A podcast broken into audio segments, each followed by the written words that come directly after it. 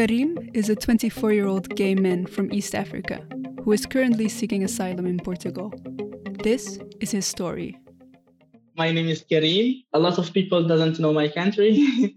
it's a very small country in east of Africa.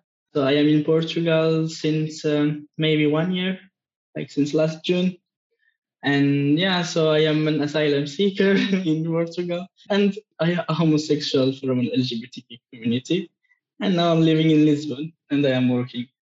The home the, that I uh, I grew up, for me, it was some kind of like sadness. I can say that, like a little bit of um, not really a jail, but in mindset, something like that. So something against everything like I was thinking.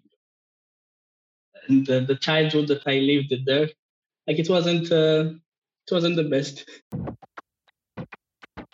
So I born in like not big family and not small, two sister, brother, and me, parents. so like my my parents, like my family, they are very traditional, very religious. So I grew up in this kind of atmosphere. And always for me, like since my childhood, it wasn't easy because I had some mimi like the the way the way that I'm talking when I when I was child. they were always here to educate. How should I talk? What should I say? And not talk like this, like that.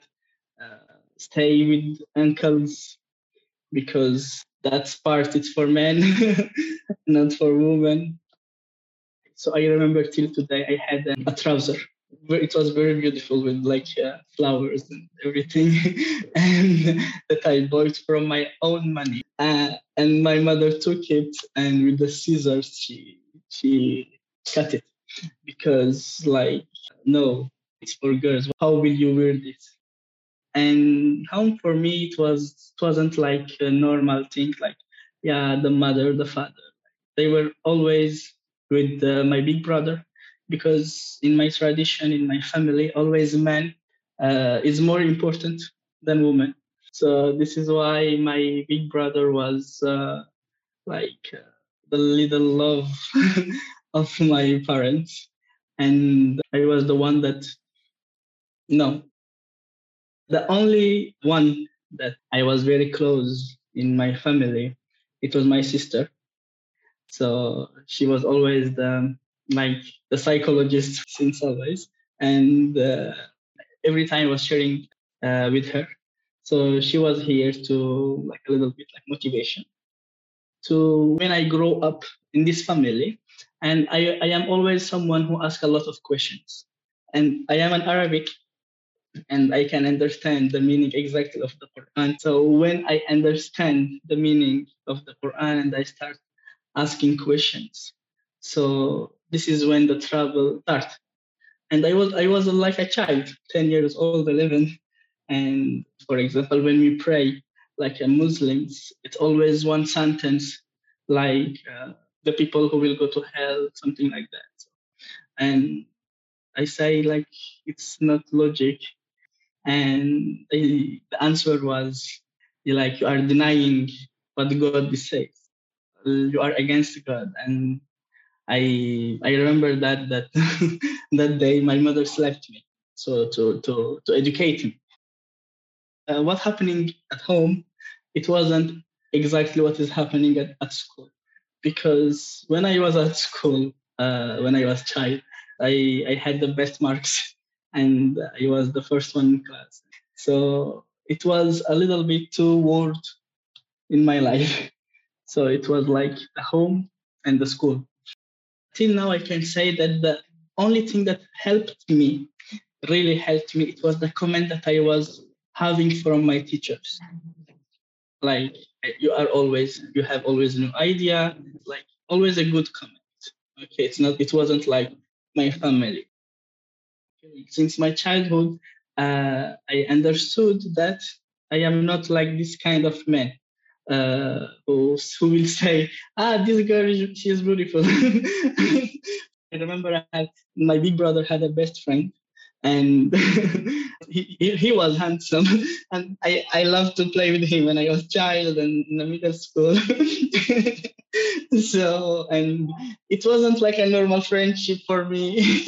Maybe it was my first he was my first love. The feelings that I always had when I see boys, like it was it was a little bit strange. So it wasn't a normal feeling. it wasn't like a friendship.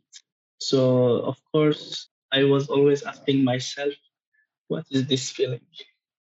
And so I start to, to search. I saw that there is people like me existing in this world. And I discovered that there is gays, something called gays. how I realized that, okay, there is homosexuality. And after that, I realized that it's not a, a crime. The, they always say that Omlut and or that homosexual at that time, uh, God killed them because they commit a very big crime and something like that. So I don't believe in that. In my country, being homosexual, it's not even, you cannot say it, you cannot pronounce this word like it's a little bit like forbidden to to be homosexual. The word homosexual doesn't exist in their mouth. It's always um, like how can I say in English, uh, like faggots or uh, like very very homophobic words. And even if you are if you talk like girls, and uh, when someone insults you, like hurt you, slap you, doing something against you, and you cannot go to tell yeah like for example it's a he's homophobic he says to me something like that it's the person the homosexual it's himself that who will who will go to jail because he should be a man. Maybe it's the police himself that will uh, will be against him and slap him in the office in the police uh, when i met one guy i was in high school and we we were friends we became friends. At that time i had to adopt uh, a certain way to talk because like when you become very tired of don't talk like that don't you you have to adopt this to to live in the society. But hassan his name was hassan. He was he couldn't do it because it's his character it's his manner to talk and I remember in high school, they were calling him Hasna. Hasna is the feminine name of Hassan, just to insult him. And when we became friends, I had to talk with him, and he was a little bit. Um, it was strange that I was respecting him, like why you are talking with me, not like the others.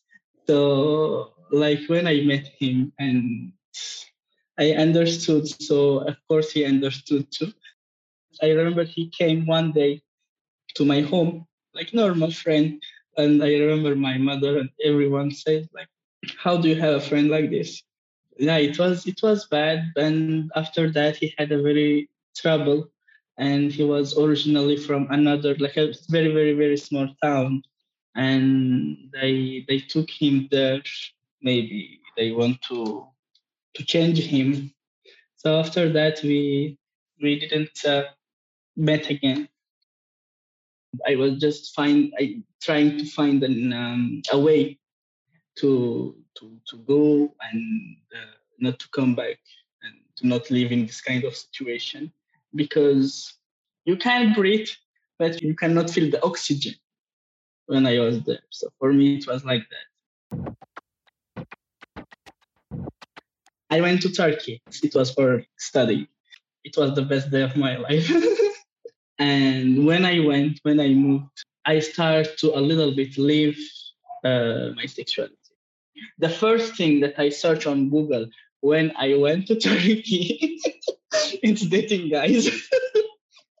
and the good thing, I can say that it's very a good thing that I wasn't that religious uh, like my family because I met in my life Muslims, homosexual, and they can absolutely not accept themselves. And always praying. So I met a lot of this kind of guys in Turkey. For example, when we do, let's say, sex, okay, and after that, so why did I do this? And I wasn't like that because every year that I grow up and understand better the religion, it's not uh, a sin or uh, something that I will go he- to hell because I am from the Qom uh, lot. We say that in Quran, the Muslims, okay, that that uh, homosexual. So after this, I realized that okay, they are wrong. It's not me, and I was explaining to all this kind of uh, gays, Muslims that I met. Some of them, they felt a lot comfortable that, and they saw that what I'm talking, I'm that speaking of uh, was logic. This best friend that I met in Turkey, we were, we were at the same university. Maybe after two years of our friendship, she was always asking me, uh, "We are not in our country. Why you don't have a girlfriend? Like, be free." so, so, so I like I was looking at her. Oh, should I say no? Should I say no? But one day I say. she was very um, like wow at first and she asked me a lot of questions like what do you feel la, la, la. what do you feel when you see a girl what do you feel no, no, no. like that kind of questions because for her it was a new thing to meet one guy because we are told we are speaking exactly the same dialect. And and she was like okay like one who is speaking like me came from a little bit same tradition like me. Is like this like it, it really exists. So i met a guy when i was at in university and i was in relation with that guy and uh, till that day and my family didn't directly know that I am homosexual. When the things went wrong, went bad with my ex, and he was an Arabic guy, he, he know exactly how tradition in Arabic families, how the situation is, and like a little bit hurts me. Uh, it's not me that who made the, the coming out to my family. Is uh, it's my ex, and since that day, uh, like maybe two years ago, that I never talk till today with my family. the last sentence that I can remember from my mother, because I was talking to my mother, not my fa- my father that day. Uh, like, I wish that you were not bo- born, and like, wish you to see you dead and it was something like that so i just switch off the phone and like um, continue to to continue my life and of course at that time i wasn't i wasn't very strong psychologically but it was like a box ring you know when you take the the the shoot the box from the person in front of you and you still resist you see psychologically like i was like that because I had always the motivation that okay, everything will be fine, everything will okay will be better. Like I, I had my sister with me, like uh, she was telling me that like you will you will be one day okay, don't bother yourself, etc. When I was at that time like 18 years old, I lost her, my sister, uh, because of the traditions of the, the family. She got married and like but it wasn't her choice. It was the family who chose. So when I moved after Turkey, I came to Portugal. I spent some months in Luxembourg. Uh, it's it's there who I met the, the the wrong psychologist. It was an old man. The first I will never forget him. He said to me like, "Is it uh, like in your country? Is it like Iran, for example? There is a death uh, penalty like for homosexual." I said, no, it's a crime, but you can you can go to jail. And he said to me, like, maybe the jail is good for you. so I just look at him like that, and I just went from that psychologist. And when I couldn't resist to that everything in my life, uh, I start to, to to think about suicide, uh, and I never think about it like seriously. I was thinking when I was in high school, for example, that sometimes I had that idea, but it wasn't that serious.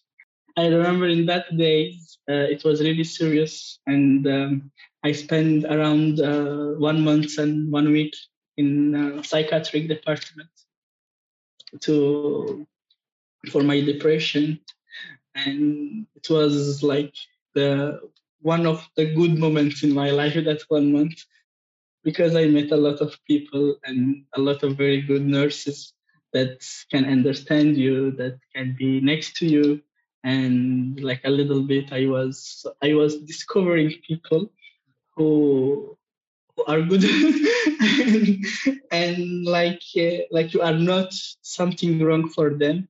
Like that feeling when you feel and when you explain something and you have the feeling that you are not the wrong person in the world it's like the best uh, feeling that can a human being can have after that psychiatric department i met one psychologist and she was an old woman. Sometimes i talk with her till now and she was like very kind. I don't know she helped me a lot.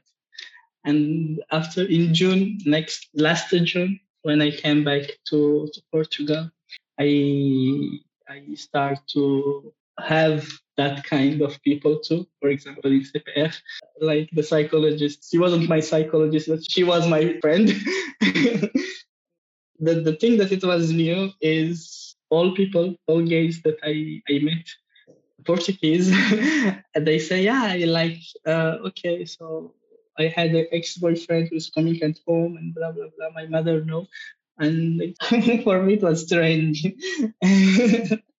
like to see, like like it was what your family know that you are gay. A little bit it was new, okay, but at the same time good and calm because I didn't till today when you say I am an asylum seeker or uh, I am a homosexual. So I say that openly, and I didn't had a really bad like reaction. When you live with people that they are not toxic, that they are not, that they have a little bit same mindset, the area that you are living, it's the meaning of living in peaceful. Today I'm 24. I I had talents that I discovered in myself after these all situations. For example, I can easily understand people. Uh, I can all people who have problems. And today also, for example, like not before that when someone telling me that that doesn't know me, for example, yeah, this girl she's beautiful, and I can say easily, oh, I don't like girls, for example, and. Uh, and for before like i didn't imagine one day that i will say this sentence easily uh, like to to be openly and homosexual in this all let's say journey of my life uh, when i saw guys i saw even guys who came from middle east that i met in applications uh, in gay uh, app and when we talk, I see, I saw and I, I understood that I wasn't the only one who really lived in this trouble. So in community or even family. And what I want to do really, it's one day to make, I don't know, something for all homosexual in these all countries because um, a homosexual from an open country uh, like Portugal, for example, or Europe in general, the West countries. It's not really the same thing or the same, like let's say, struggle that the from Orient. Uh, and I wish one day to help this uh, LGBT people and maybe that I hope that they will they will not lose hope. It it should not be one homosexual in, in this earth who should be sad. All homosexuals should be happy. All LGBTQ plus community. Just that. Thank you for listening to Karim's story. This story was brought to you by Ambigular. We share the stories of people who are not often heard. Find out more about us on www.ambigular.org.